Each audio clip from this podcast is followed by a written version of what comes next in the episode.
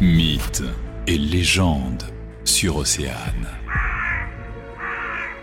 Un oiseau pour terminer notre série de contes et légendes bretonnes spéciale Halloween avec Morgan Keane. Bonjour Morgane. Bonjour. Et ce cri alors que vous avez entendu là à l'instant, c'est celui du corbeau qui est apparemment l'objet de beaucoup de fantasmes, de croyances en Bretagne. Pas toujours des plus rassurants. Euh, D'ailleurs, c'est peut-être une histoire de couleur tout ça. Oui, tout à fait. Alors moi, je suis allée voir pourquoi est-ce que ce drôle d'oiseau est un oiseau de mauvais augure à ce point-là. Donc effectivement, on a entendu son cri déjà, et c'est un cri rauque, donc ça peut impressionner un peu. Peut-être que nos anciens étaient un peu effrayés par ce cri.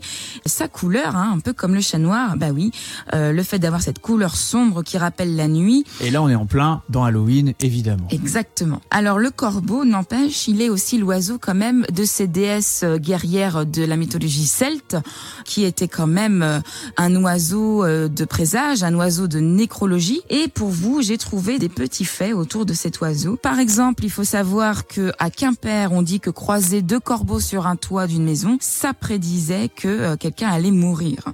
En Basse-Bretagne, j'ai trouvé aussi qu'un oiseau planant sur une maison est un présage de mort. En Irlande aussi, alors là c'est très précis, quand on se rend à une réunion et qu'on entend à gauche le croissement euh, d'un corbeau, c'est signe que quelqu'un de l'assemblée va être tué ou mourir. Donc en gros, on est en réunion de travail avec les collègues, on entend à gauche un corbeau, là il va se passer un truc assez bizarre pour quelqu'un. Oui, donc prenez garde, encore faut-il être en Irlande apparemment.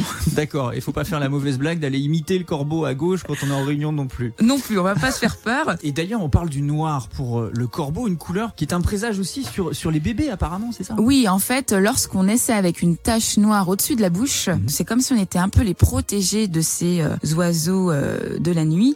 Eh bien, euh, on ne pouvait jamais mourir noyé lorsqu'on avait cette tache au-dessus de la bouche. Ça, ça nous vient en fait de Roscoff, de la campagne de Roscoff. On sait par contre que lorsqu'un corbeau tournait autour d'un navire de Terre-Neuve, un des matelots allait mourir. Ça n'est pas très rassurant, Non mais, plus. mais merci quand même. Merci à vous. Le magazine, midi 14h. sur Océane.